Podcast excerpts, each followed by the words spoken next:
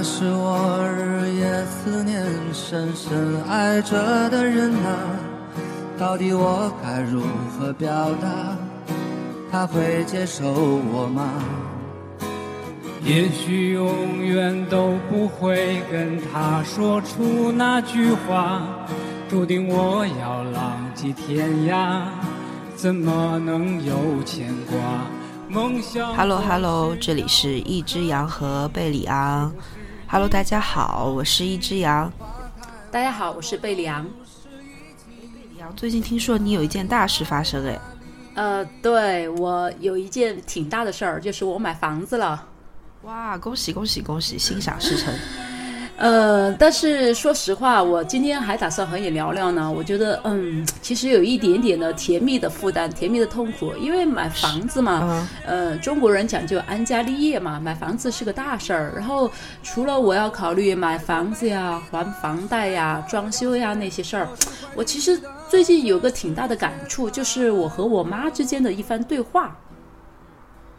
嗯，你妈说什么了呢？嗯，嗯是这样的，就是因为我买了房子嘛，然后我就背负了比较沉重的房贷，然后那天，嗯，我就和我妈就聊到，因为前不久我生日嘛，然后我就聊到，我说啊，我生日还是想想想给自己买个啥，然后买件衣服吧或者啥，然后我妈当时就接了我一句话，我妈就说，哎，你现在都背上那么重的房贷了，你还买什么衣服呀？你现在就应该节约，然后把钱。就是用在就是装房子上面啊，或者是还房贷上面啊，怎么怎么样？当时我就觉得，嗯。和我妈之间的那种分歧感一下子就特别的明显，因为其实在我看来，我买房子嘛，然后是就是有房贷了，然后需要装房子，会需要花大量的钱，但是我并不觉得就是为了买房子就需要降低我对生活原本的一些品质的东西，或者是降低我的生活标准。我觉得我既然背负了房债，那么我应该想办法的是。更加的去开源，而不是简单的节流。我应该是通过更多的途径去赚钱，或者是去就是想办法，然后而不是一味的就降低我的生活的原本的那个水平。然后当时我就和我妈妈，嗯，就进行了一番，呃。也不能叫讨论吧，反正就是争辩吧，大概就那样子。然后说到最后的话，就还是比较的不欢而散嘛。然后其实我就，其实我就今天想，很想和你分享一下，很和你聊一聊，就是你和你父母之间。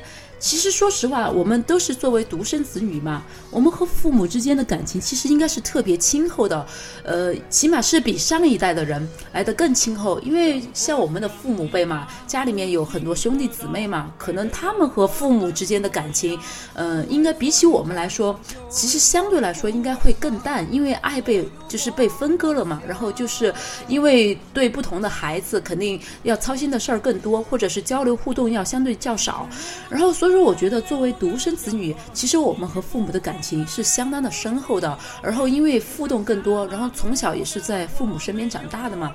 但是我就觉得，因为那天我和我妈之间的那番对话，我就想说，嗯，你觉得你和你父母之间，你们之间会，你们之间的那种深厚的爱，或者是你们俩很，你们之间的很亲密的互动，会随会随着时间的变化而有变化吗？或者是说，你觉得你自己？呃，像不像你父母？你自己是你父母的升级版或者传承版呢？还是你觉得，呃，其实你并不想成为你父母的翻版，你希望成为更加独立的自己呢？这这个就是我今天其实很想和你聊一聊的话题，因为，嗯，我自己嘛，其实从很多地方来说，我以前和我的爸爸嘛。嗯，因为可能太过于相似了，所以说我们的相处其实并不是那么那么的父慈子孝，或者是那么的温情脉脉。其实相反，我们两个的相处其实有很多的争吵呀，或者是一些不愉快的点啊那些。但是其实随着时间的上涨，随着年龄的上涨。我觉得其实很多东西是在变化的，我越发深刻的认识到了，就是父爱如山嘛。我也越发的认识到了，就是随着我们年龄的增长，虽然我很爱我的父母，我和我母亲的感情也很深厚，但是真的我们之间的一些隔阂是不可逆转的。呃，因为随着时间的推移嘛，我们之间的生活的重叠部分，呃，相对来说是越来越少了。然后我宁愿每一天花大量的时间和朋友聊天，和朋友一起干个啥或者是什么。但是我觉得和父母聊天的话，我就觉得很难以推进，就觉得有一种那种晦涩感，就觉得啊，怎么和你说你说不懂呢？怎么和你说你说明白对你都不明白，你都不懂呢？其实我也觉得。嗯，这样的这种不可逆转的现象，让我觉得其实挺难受的。因为说实话，我真的和我和我爸爸嘛，和我妈妈，我爸都都还好说，我和我妈感情其实是真的特别的深。但是有时候，我现在就觉得我和我妈交流，我都觉得我满怀兴致勃勃的给他说个什么事儿，然后他要么他就是泼一盆冷水是吗？对他要么就泼一盆冷水，要么他就根本不知道我在说啥。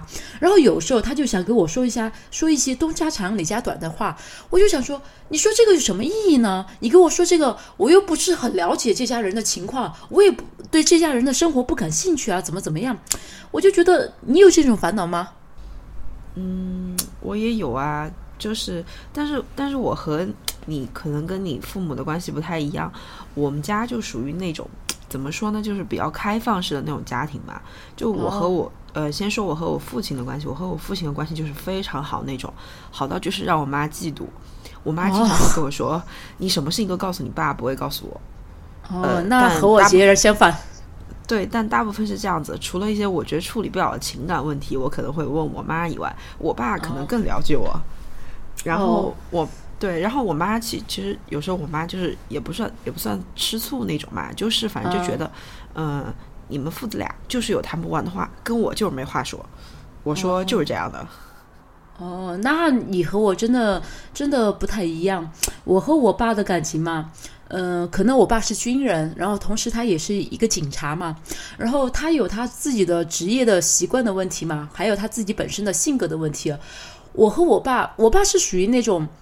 嗯，我不能说他感情内敛，必须呃，毕竟他经常和我一起看电视，都看得泪流满面的。嗯嗯，但是我爸可能是属于那种很传统的中国父亲的那种，他不太会向孩子表露感情，他会对我特别好，但是嗯，从言语上来说，他对我是相当的严厉的。我我长这么大，我打电话嘛，以前就是在我小的时候还就是手机不太流行的时候嘛，用座机。那个时候我住校，我给家里面打电话，我永远说的第一句话都是：“哎，爸，我妈嘞？”然后哎，爸，然后我妈嘞在哪儿咋咋子？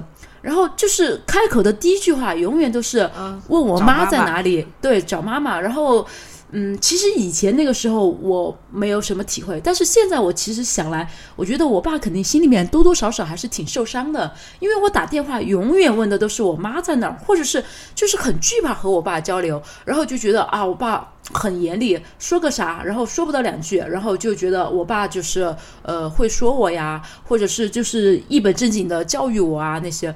包括现在，我其实我已经这么大了，我已经参加工作这么久了。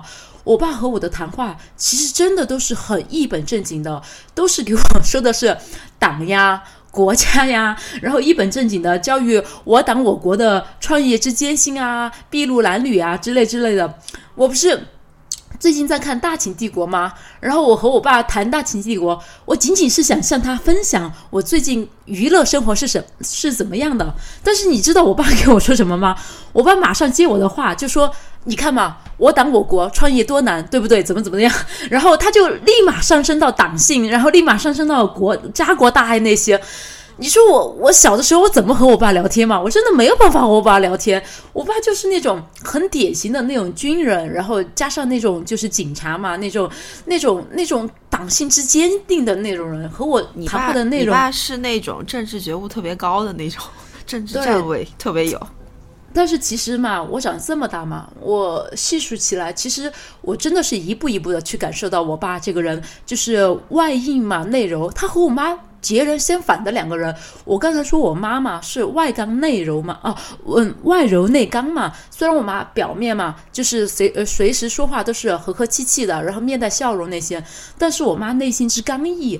然后我爸就截然相反，我爸表面是一个非常严肃、很认真的人，但是他其实内里是非常柔软的。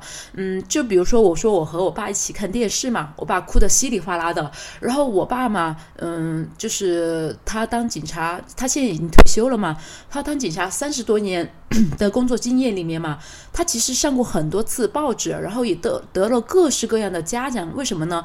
就是因为他帮助那些就是呃走散的那些走散了的儿童找家呀，帮助那些就是流浪的人回家呀，或者是他经常就是，我记得以前我小的时候嘛，我爸就经常就是时不时就会拿钱去给别人，就是那种呃流浪的人啊，走失的儿童啊，或是孤寡老人啊那些。其实真的，我爸是属于那种心非常的柔软，但是可能是因为不善于表达吧，所以说他我作为他唯一的女儿嘛，然后我和他之间的交流是极其的不顺畅的。然后，但是其实随着我自己年龄增长嘛，我是越来越能体会到他对我的那种父爱如山嘛，以及就是他对整个他的工作啊，他的生活那种柔软的一面。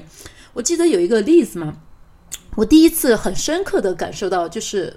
他的那种那种厚重的父爱嘛，或者是那种挑起了一个家庭的那种那种感觉嘛。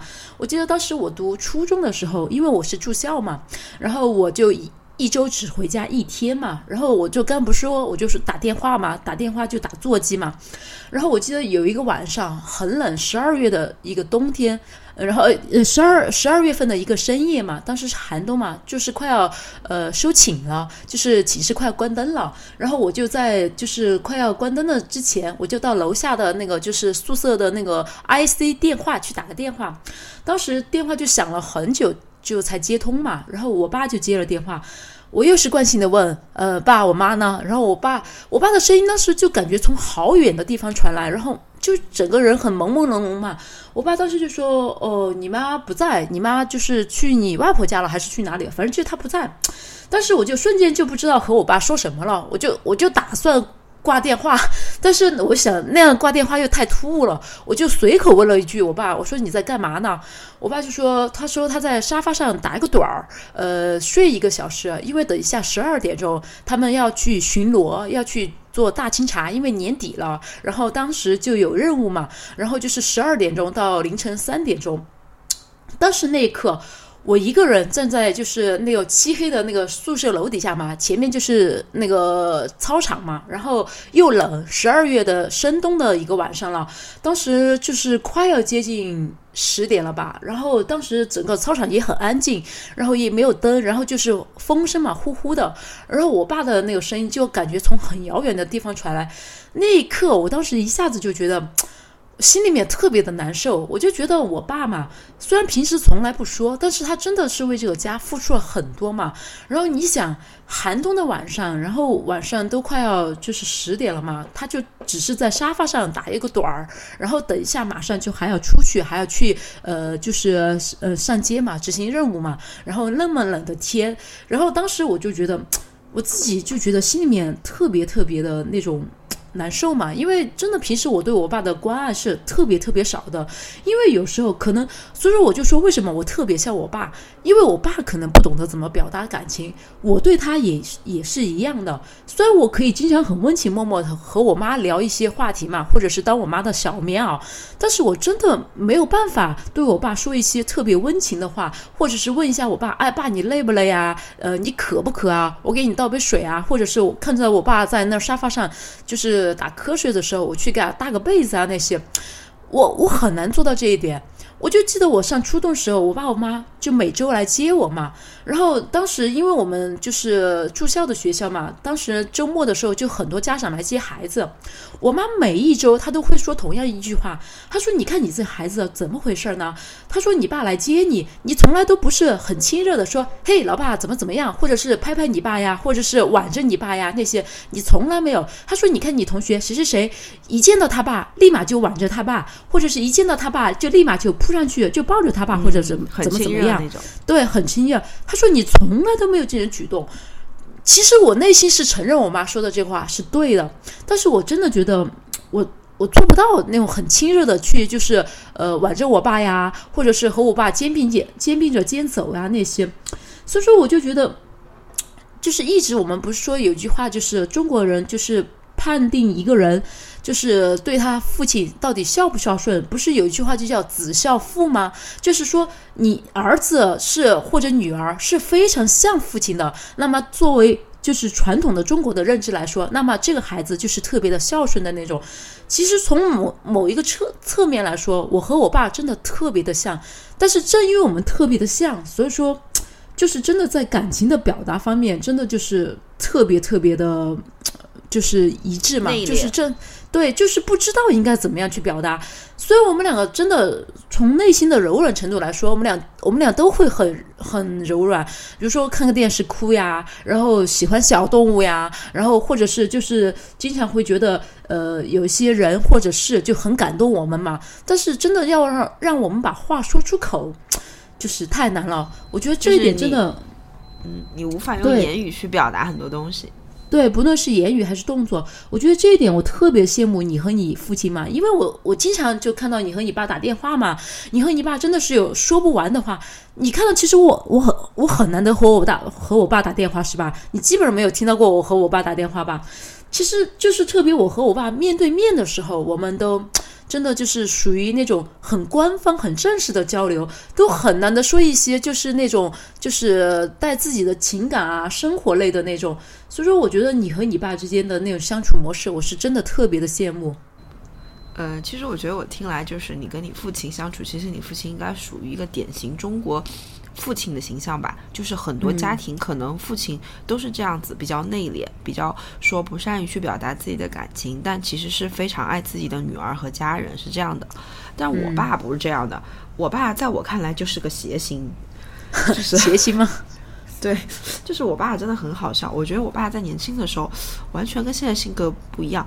用我妈的话说，我爸以前就是块木头。就是完全不会去相处很多关系。其实，比如说有一些家庭的关系，去是需要家里的这个男人去周旋几个女人之间的关系嘛。但是我爸以前完全不会搞这些事情。用我妈的话说，就是你爸真的就是个榆木脑袋，就是特别的笨。但是不知道为什么，我感觉我爸在四十岁以后突然就无师自通了。我也不知道他是哪学的这些东西。对，然后。可能也是，就是因为他的一些这些多东西，对我们家来说起了一个调和剂这样一个东西，就我们家就突然充满了很多欢声笑语，而且就是我们经常在一起，你知道吗？就是很多点，就是可能别人 get 不到你们家到底在笑什么，但是我爸真的很好笑。我记得最清楚就是，呃，当时干什么？就是我爸是那种肢体不协调的人，然后五音又不全，就是疫情的时候嘛，不是在家，然后我们一起相处时间特别多。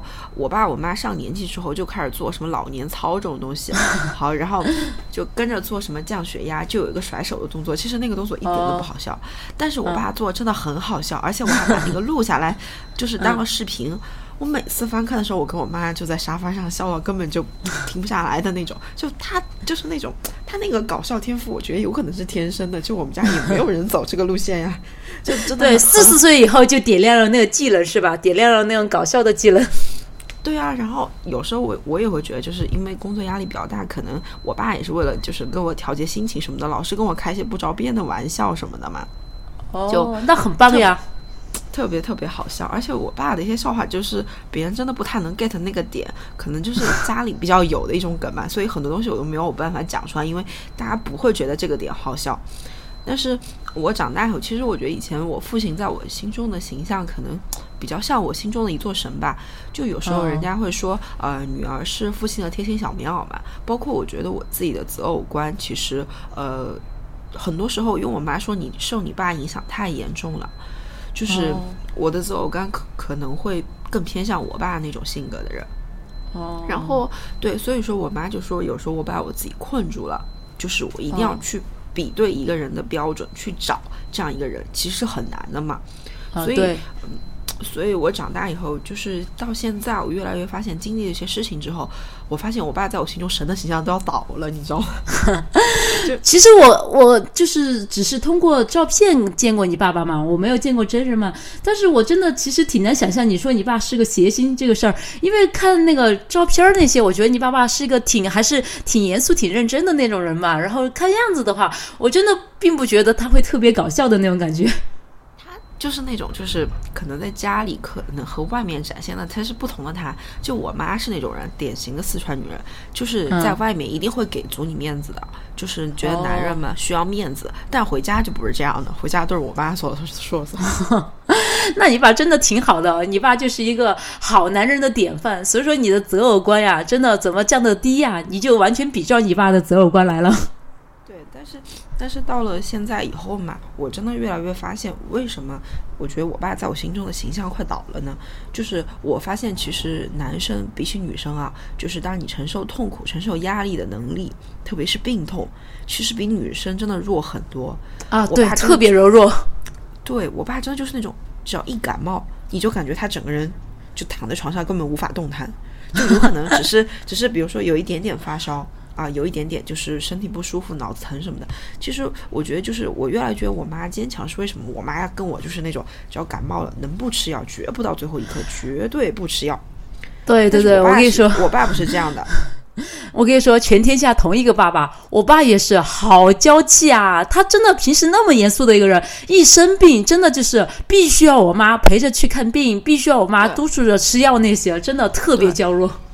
对，然后，然后，而且就是因为我奶奶身体不太好嘛，有时候就嗯会，比如说紧急啊什么事情的时候，我发现我爸那个应急应急的能力特别差，他一遇到事儿他就特别慌，他根嗯本不知道该怎么做。就是比如说我们要拿什么药啊，比如说有些急救的药，然后立马就家里有人分工嘛，对吧？有人要打幺二零，有人要干嘛，有人要立即去测个血压，或者是看他情况，那什么，我爸就把就在那儿把我看着，就我妈又又又不在，他就把我盯着，不知道该怎么办了。然后，然后我就跟他说：“你去这这这这这个的时候，我有时候我妈跟我交流这个问题，她就觉得是不是因为我妈在家里太强势了，导致我爸就现在变成这样，就是衣来伸手，饭来张口，就自己也不用想这些问题。就但是但是他在单位的时候完全不是这样子的，就在单位的时候哦就是一个。也不算领导吧，反正就是半个还是还是管点事儿的人，他就是特别有嗯条理的，可以给你分清楚你要做这个，你要做那个，你要做，但回家就完全不是这样的。哦，说明你爸在家里面是完全的放松呀，然后在外面的话，他就是撑起了一个男人的担当嘛。在家里面，他就觉得嗯，有你妈在就行了。对，可能大概是这样子吧。所以说，所以说我现在越我就跟我爸说，你再不挽救一下你在我这里的形象，你可能就快崩塌了。然后我爸就说，哎，没事儿，我有什么形象嘛？我都这么多岁了，没有形象可言。其实很好呀。其实你能就是感受到你爸这种截然不同的这种情况的话，说明你爸真的是在家里面是完全彻底的做他自己，比较放松嘛。然后在单位，在外面社会上，肯定是需要撑起他自己的一些东西的嘛。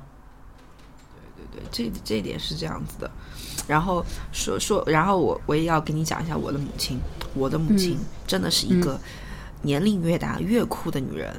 就是我妈的性格酷到什么程度？就以前我觉得我妈可能也是比较依赖家庭的那种人，但是我越来越发现我妈完全不是这个样子的。嗯就为什么呢？我妈那天跟我说，她以后想独居，你知道我当时就啊。好震惊！你在说什么？？对我妈跟我说这话，你知道，然后我说啊什么情况？然后我妈说不是你想的那个样子，就是我觉得一个人生活也挺好的，因为我哦，你妈真的好酷啊！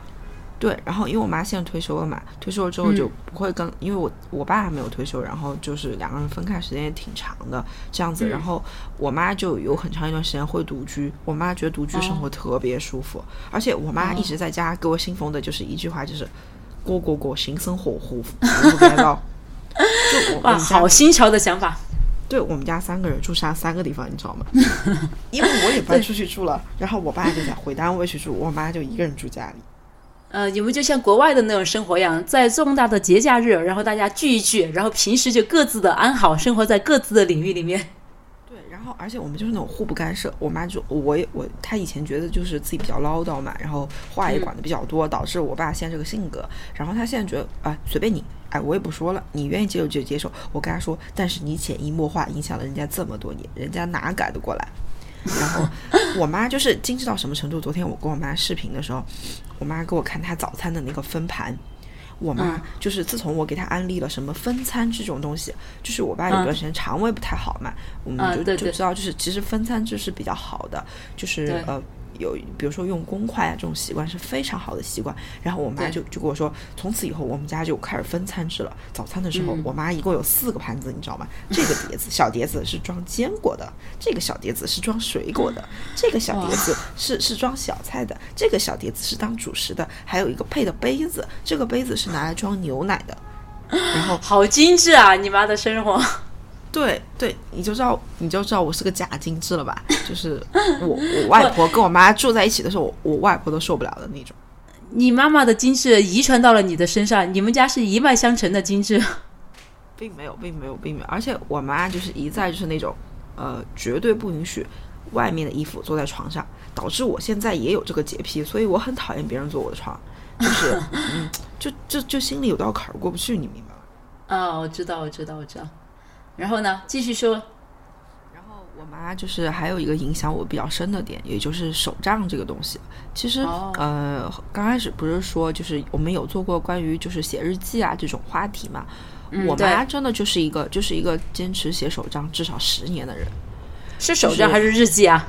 其实我妈记得叫流水账吧，就是她只是记一下今天去了哪儿，花了多少钱，有什么重大的事情。但是我妈前段时间在做的一个事情非常的震撼我，我妈把她十年的日记本找出来，开始总结了。就是哇塞总！结这十年我们家到底发生了什么大事儿，然后钱比较大的板块做到那。你知道这种事情，我当时就很震惊。我觉得我妈对我也很震撼无师自通，无师自通，就没有人告诉他你要做这个事情啊。然后我嗯妈那天就就很认真的把我跟我爸叫回来，坐在那儿家庭会议。他跟我说，我已经总结了五年我们家发生了大事情，比如说幺零年开始我们家叭叭叭叭叭，幺幺年啊，比如说我上大学了，叭叭叭叭叭，然后这些事情。当时我跟我爸坐到那儿就超级震惊。我们然后我们家还有一个习惯，就是到年末的时候会坐在一起，然后总结一下我们家今年花了多少钱，钱都花哪儿了。哦，就是大头哦。刀刃上，特别是呃，你说那种小钱就算了嘛，但是我妈嗯。会给我们算个总账，比如说生活费花了多少钱，然后家里大哦。件，比如说买了什么家电啊、洗衣机啊，或者是买车啊这些东西大件的钱，我妈都会一一细数。然后给我们、哦。给我们念一遍，这样，然后坐在一起，然后就告诉他我们告诉我们，然后再总结一下，大家就是对今年有什么觉得自己，比如说家庭方面做的不好的，钱方方面什么什么什么这种东西，我当时在想，哇，我我妈真的就是很厉害。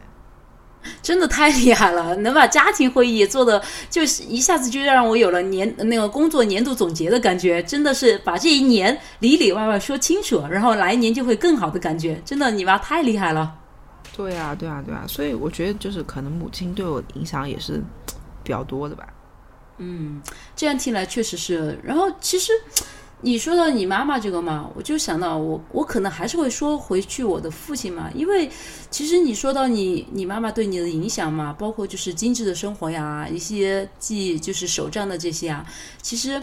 我觉得嘛，嗯，我想到是想到是啥呢？我就想到了，呃，我爸嘛对我就是还是应该叫耳濡目染嘛，或者潜移默化的一个影响嘛。我爸是一个相当相当的，嗯，我爸是处女座，相当的龟毛，然后他对自身的要求也是很高的，特别高。我记得对很高，我记得我妈妈经常就年轻的时候，呃，我妈就说年轻的时候就说我爸嘛是一个如何如何，就是很自律、很要求很高的。她就说他们俩当时谈恋爱嘛。然后他们俩就第一次一起出门嘛，就是相当于约会，就是去干啥呢？就是去峨眉山，去峨眉山玩还是干嘛呀？然后就是那个时候是坐坐啥？坐火车。他们坐火车去哪儿呀？然后我爸上火车之前，他穿了一条裤子，然后上了火车过后，他立马就换了条裤子。换了过后，因为坐火车那个时候要坐很长时间嘛，裤子就容易做皱嘛，或者是就怕磨脏嘛。然后到下了火车过后，我爸立马就换回了他上火车之前穿的那条裤子。我的天啊，那个是八几年，我爸就讲究成这个德行，我真的觉得太夸张了。然后呃，还有一个事儿，我也记觉得真的挺搞笑的，就是我记得五幺二地震的那天，嗯，那一年嘛，当时五幺二那天，呃，我我和我爸刚好都在家里面，然后我当时是和同学约了，然后是要在春熙路碰面，然后当时呃，就我正准备走到书房去把电脑关了，然后我爸是在那个客厅里面，也也是在沙发上，就是打个盹儿嘛，然后就武器一下嘛，然后打算下午上班嘛，然后当时。我的那个书桌是一个特别厚的那种实木书桌嘛，很重。当时我刚刚就走到我的书桌旁边去，然后突然我就感觉整个就巨震嘛。我当时完全对地震没有一点点的概念，我当时以为是啥呢？因为当时是夏天嘛，我就以为是楼下的停的汽车发生了爆炸，或者是轮胎发生爆炸那种感觉。我就想，哇，什么呀，什么东西啊，那么大的那种震动量。然后我爸当时在客厅里面睡觉，他一下子就坐起来，然后大声的叫了我一声，他说地震了，快点走。然后我们俩就噌的一下就往下冲冲嘛。然后我们家住四楼，然后我们俩冲下去过后，真的四川人对于地震真的是太缺乏常识了。你知道我们俩干嘛吗？我们俩站在那个楼楼面前，根本就没有走远。我们俩站在那个楼面前，在那儿点评。我说爸，你看这个楼晃得好凶啊！我爸说是啊，乒乒乓乓的好多东西都砸碎了。我们俩就站在那个楼面前，我们根本就没有想过那个楼塌下来会把我们两个给就是埋在下面，一点这个概念都没有。我们俩就站在那个楼面前，在那儿点评，然后边在点评，我爸就干了件让我至今都非常震撼的事情。他从他的裤包里面、裤兜里面摸出了一双袜子，他就穿上了他的袜子。在我们两个那么兵荒马乱的逃命的份上，他居然还那么注重他的这个仪表仪态，然后把袜子穿上了。哦，我当时想，天哪！但是我我跟你说嘛，之前我也不是提过吗？我和我爸之间嘛，就是其实相处嘛，并不是特别的那种父慈子孝啊，或者是很温良恭谦的那种。大多数时候，我和我爸说话都是属于那种很客客气气啊，比较一本正经或者很严肃那种。但是其实就是因为五幺二地震嘛，我真正的发觉了，就是我第一次感受到我自己内心对于我爸的依赖嘛。因为我刚刚也说了，我爸是是一个警察嘛。然后当时地震发生过后，他就是真的就是半个月、一个月的那种不在家里面嘛，然后全部都是去对吧？对，去执勤、去搜救，然后去就是维持那种社会秩序那些嘛。当时家里面就只剩我和我妈妈，然后我们也没我也没有去上课嘛，然后。当时我和我妈不是睡在车里，就是睡在那个我外婆家，要不然就是睡在那种就是公共的避难场所那些嘛。然后就很少在家里面睡，然后偶尔回家睡那么一两次嘛，我都特别的担心，我都总害怕有余震啊，有这样那样啊。我和我妈跑不跑得出去啊？我和我妈怎么怎么样那些，特别特别担心。但是我爸嘛。我爸偶尔回来的那么一两次嘛，在家里，他在家里的时候，我就觉得特别的安心，我就觉得我哪怕睡觉，我也可以睡得很安稳，我也并不会觉得害怕，或者是随时想着啊会不会有余震呀，我要怎么跑呀，那些怎么怎么样。就是那一次，我其实从内心就很深刻的认知到了我对我爸的那种依赖性嘛。我以前觉得我我是不会承认我对我爸内心其实是有那么重的依赖。我我对我爸大多数时候的感情都是啊，我觉得我爸真的好固执啊，好好怎么怎么样啊。大多数时候都是其实是一些很负面的情绪，都觉得我爸这样不好那样不好，或者是和我和和我感情不好怎么怎么样。但是就是经历了五幺二地震过后，我当时就觉得。啊，其实原来我自己平时我内心不承认，或者是就是嘴上没有说嘛。但是其实我自己很潜意识、很深层次的潜意识，我其实是真的觉得我爸在家里面，我整个人自己就安心了。我就觉得我自己啊，原来原来就是我爸在，我就觉得没有什么好怕的。所以说，其实真的父母就是为什么我们会像父母，真的就是潜移默化、潜意识的，因为你。你随时和你父母在一起，你随时就受他们的影响，所以说你很难不像他们。所以说我就觉得，嗯，一开始我就跟你说，我就觉得，哎，不知道你觉得你自己像不像你父母，或者是你觉得你是不想像你父母，还是你觉得其实像父母是一个很很自然，然后很顺其自然的事儿？其实我觉得我听了你说的嘛，其实再加上我自己想的，我觉得我们像父母，其实。也很正常呀，因为毕竟我们就是就是耳濡目染呀，我们是最初的老师就是父母呀，除了老师，父母就是我们最大的老师了呀。所以说，我觉得，嗯，更多的时候，我觉得我我们和父母之间有隔阂，随着年龄的增长，随着时间推移嘛，有隔阂其实是再正常不过的了。但是，真的，我们其实应该是用更多的耐性去和他们一起去相处，因为随着时间的推移嘛，我们生生活范畴就逐渐逐渐的不重叠了嘛。你可能每天和你的朋友有说不完的话，和你的朋友有聊不完的主题，然后干不完的事儿。但是其实你的父母他其实不是不想和你聊，只是因为你们的生活范畴逐渐逐渐的没有那么多的重重叠面了，所以说有时候难免就是观念就不同了，难免说的话题也就不一样了，是吧？你觉得呢？嗯，对你说起这个，我特别特别有共鸣，因为我们家是这样的，就是呃，我们家如果家大家在一起的话，饭后就会有一个小时一起散步的时间，因为我觉得这个是一个特别好的一个过程，就是大家会进行交流嘛，沟通嘛，就是聊一下最近生活的一件事情。其实我也遇到像你刚刚说一样的问题，就是嗯，感觉跟父母的沟通其实比起以前其实是有一些代沟在的。就为什么会说这个呢？就是有一天我妈呃跟我妈一起散步的时候，我妈就突然问我，嗯，她说我都看不懂你朋友圈到底在发什么，就比如说发一些比较新奇的词，我妈就跟我说，你给我解释一下你朋友圈都什么意思。然后当时我觉得我嗯就是有点语塞的那种。就是为什么呢？就是呃，我觉得我妈一般不太会主动去问问我那些问题，她通常对我朋友圈的态度就是点个赞啊，或者是呃，就是大概表示一下正一月这种感觉。好，直到那天他就问我嘛，然后我就会觉得其实呃，其实我父母也在就是不断不断的努力，就是一步一步一步的，就是靠近我这样子。然后呃，这个时候我就突然想。那我以后就要利用就是跟父母散步的这个时间，一点一点的去呃告诉他们我生我的生活，以及就是最近流流行的一些东西，然后呃就是让他们就是不要不要太脱轨嘛。我第一个第一个就是跟我父母安利的东西，当然就是我的 idol 了。嗯，但是。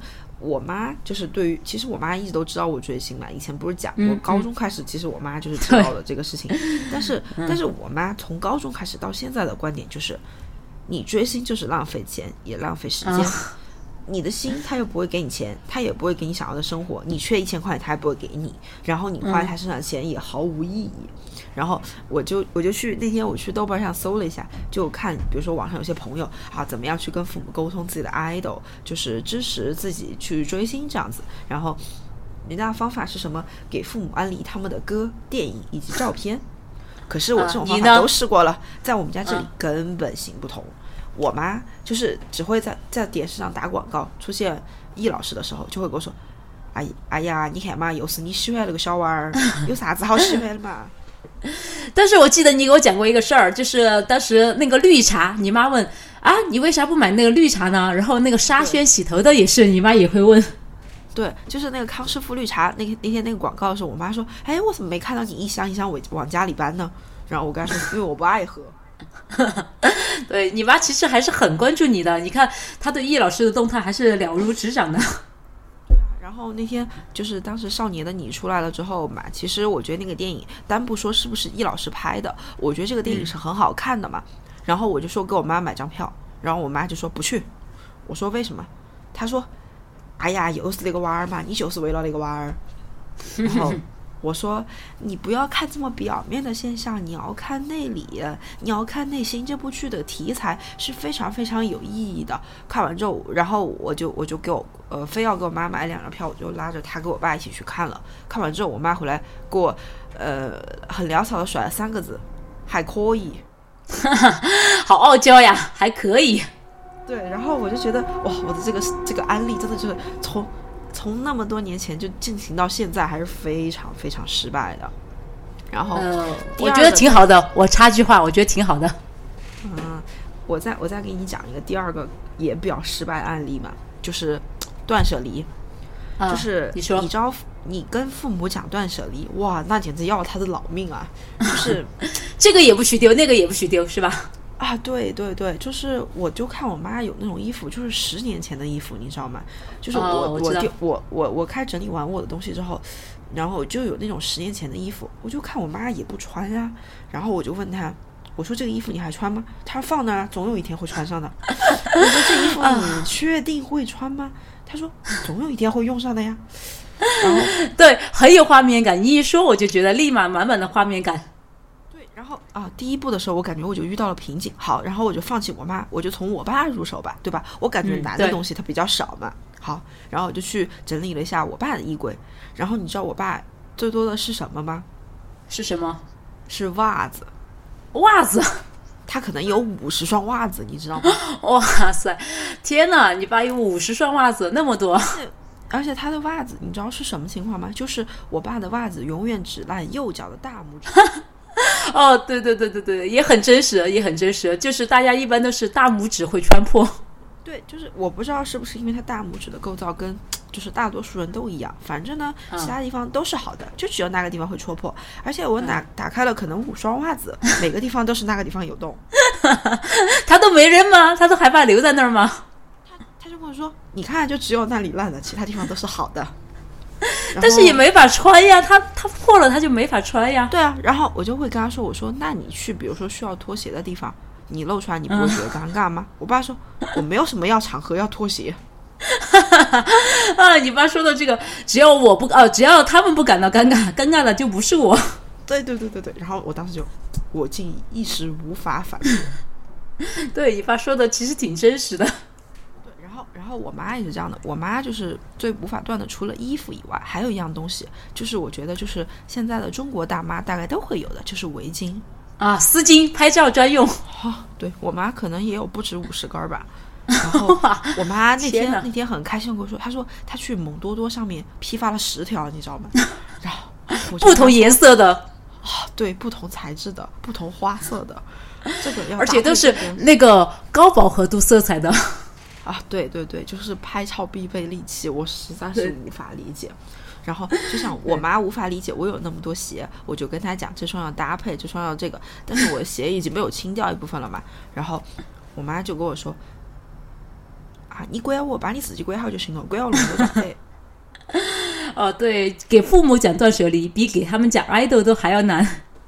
然后，但是我觉得我妈现在还是有些改变，就为什么呢？就是我妈发现现在就是我可能更清楚我们家东西在哪儿，因为以前我们家收纳这种东西，就是我根本就不擅长做这种事情，就是嗯，但是现在我就是把东西减少之后，我上次不是跟你讲过嘛，就是呃很容易找到我的东西在哪里，然后我就慢慢的也会在家里做一些整理的时候，我妈其实就是有慢慢潜移默化在接受我的这种思想，虽然她还是不能说啊一下就你要把东西扔掉呀，或者是就是直接断掉啊这种东西，她不能接。受的，但是她觉得，呃，就是其实可能也是自己拥有了过多的东西吧，就是可能也是父母那个年代经历过一些，比如说吃不饱呀，或者是经济比较困难嘛，就是这样的一个一个年代的时候，他可能就会更节约东西。但是我们现在的想法就是，就是就会觉得你要买适合自己的东西，而不是一味去去图量多啊，量大，价格便宜这样子。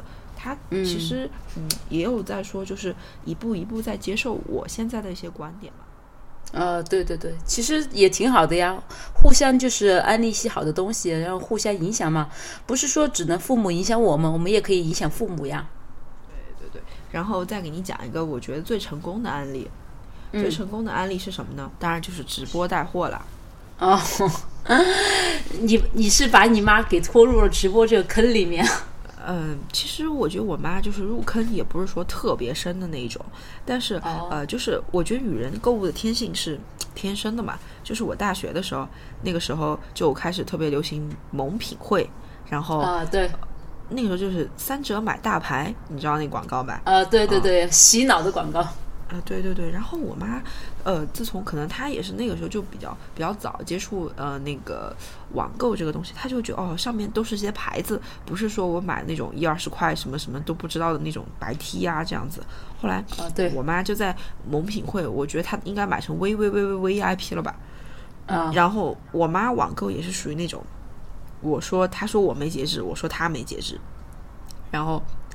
后来就是呃，就是买买买，我们家真的就是那种，我觉得就常年就是收不完的快递，然后很厉害。对，然后后来后来就是，嗯，我妈就是一直不怎么用某橙色软件，但是她喜欢用某某多多，我不知道是不是中年妇女都喜欢用某多多。对，全国中年妇女通用的多多。对，然后我妈有时候，你知道某多多不是有一个就是多少人给你点完了之后就可以发红包的那个吗？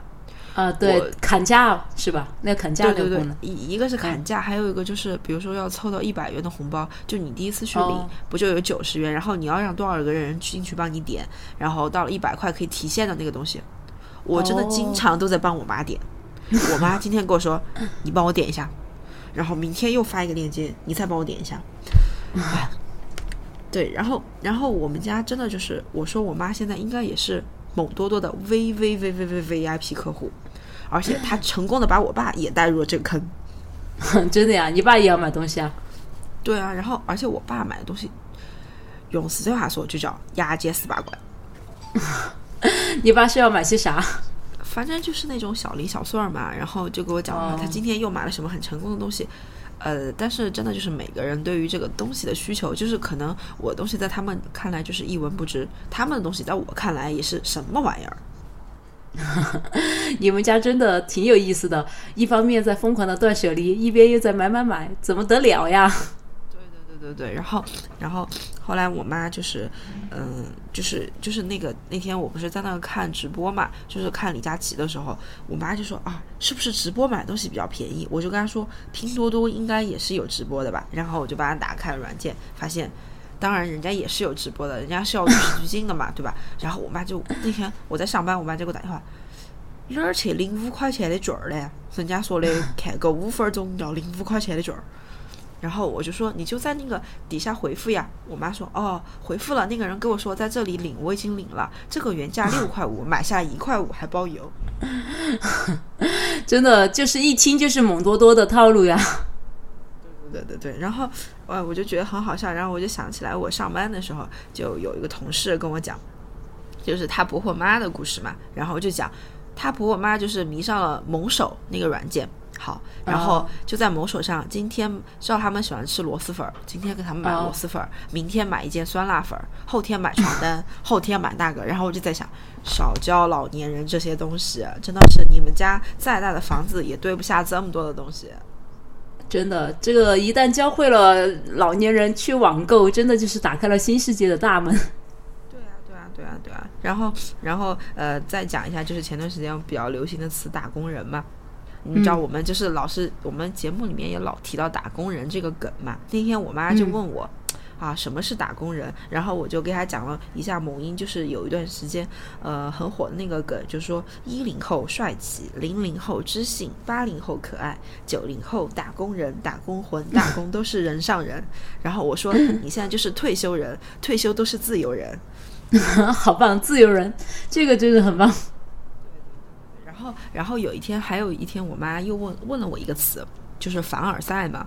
其实哦当时我听凡尔赛的时候，我第一次听凡尔赛，我都不明白，就是啊、呃什么什么是凡尔赛。直到有一天，你知道，我爸就是冷不丁给我秀了一句话，他说嗯，：“呃，今天下雪了，我要送你一辆车。”我当时想，下雪了，你送我什么车？然后我爸说：“我要清空你的购物车。”然后。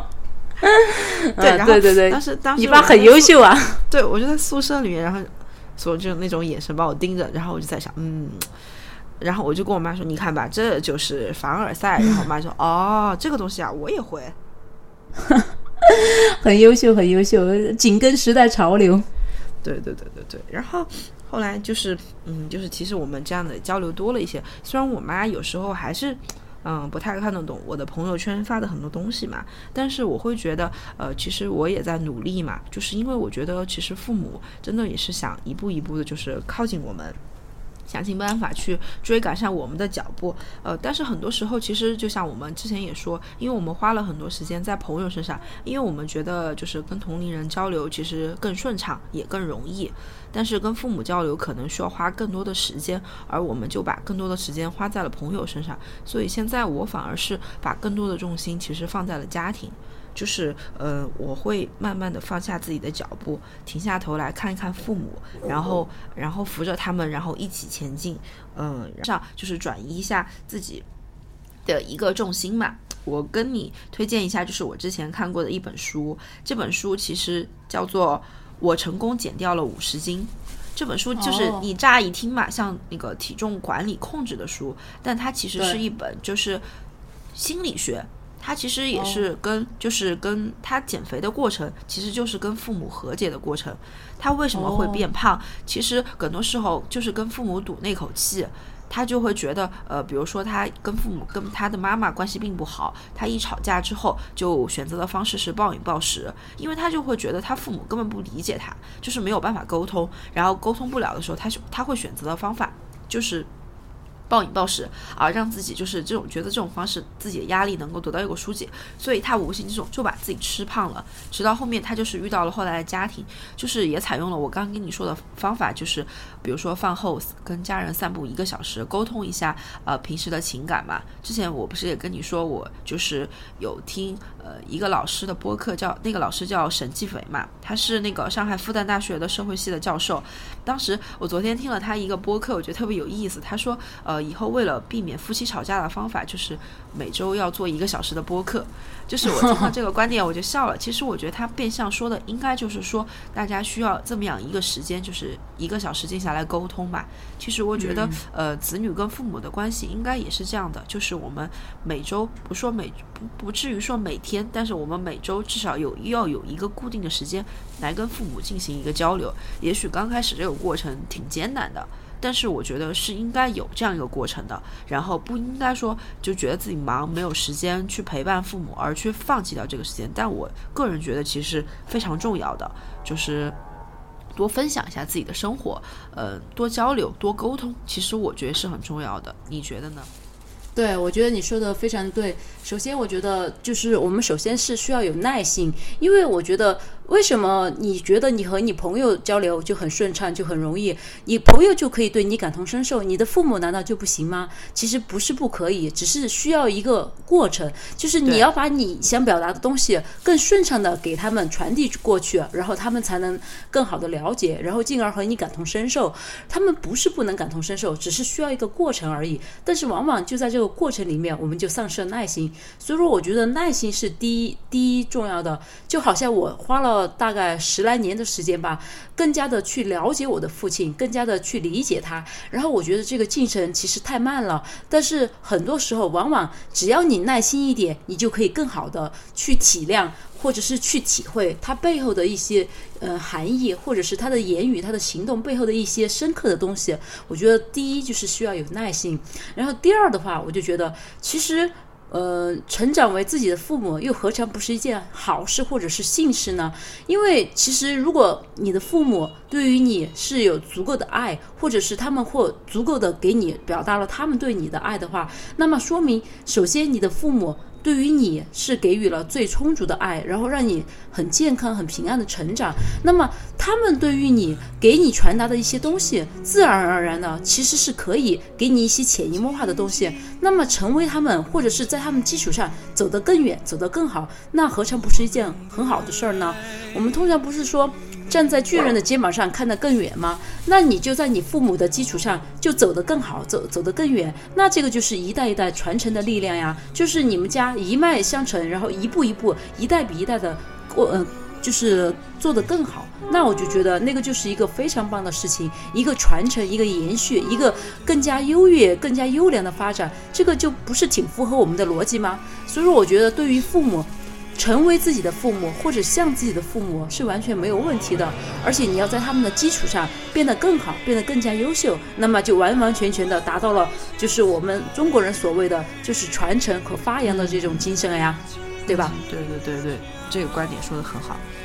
对，所以说我觉得今天我们谈了这么多嘛，关于父母的那些，我自己其实也还是挺有心得的。听了听了你说你们家的事儿，然后我再想想我们家的事儿，我就希望，嗯，在接下来的日子嘛。我对我父母肯定会有更加的耐心，更充足的耐心，去告诉他们我想知道的，我所了解的，我希望他们知道的，我希望他们了解的。然后我就希望通过这样不断的交流嘛，然后真的就是可以和我们，可以使我们之间的感情嘛更加的深厚，更加的融合，更加的就是一家人和其乐融融的感觉。我就觉得，嗯，那样会更更好。对对对，其实呃，我我是觉得多花一些时间在父母身上，真的是一个。挺值的事情，呃，也应该在我们这个年纪应该去做的事情。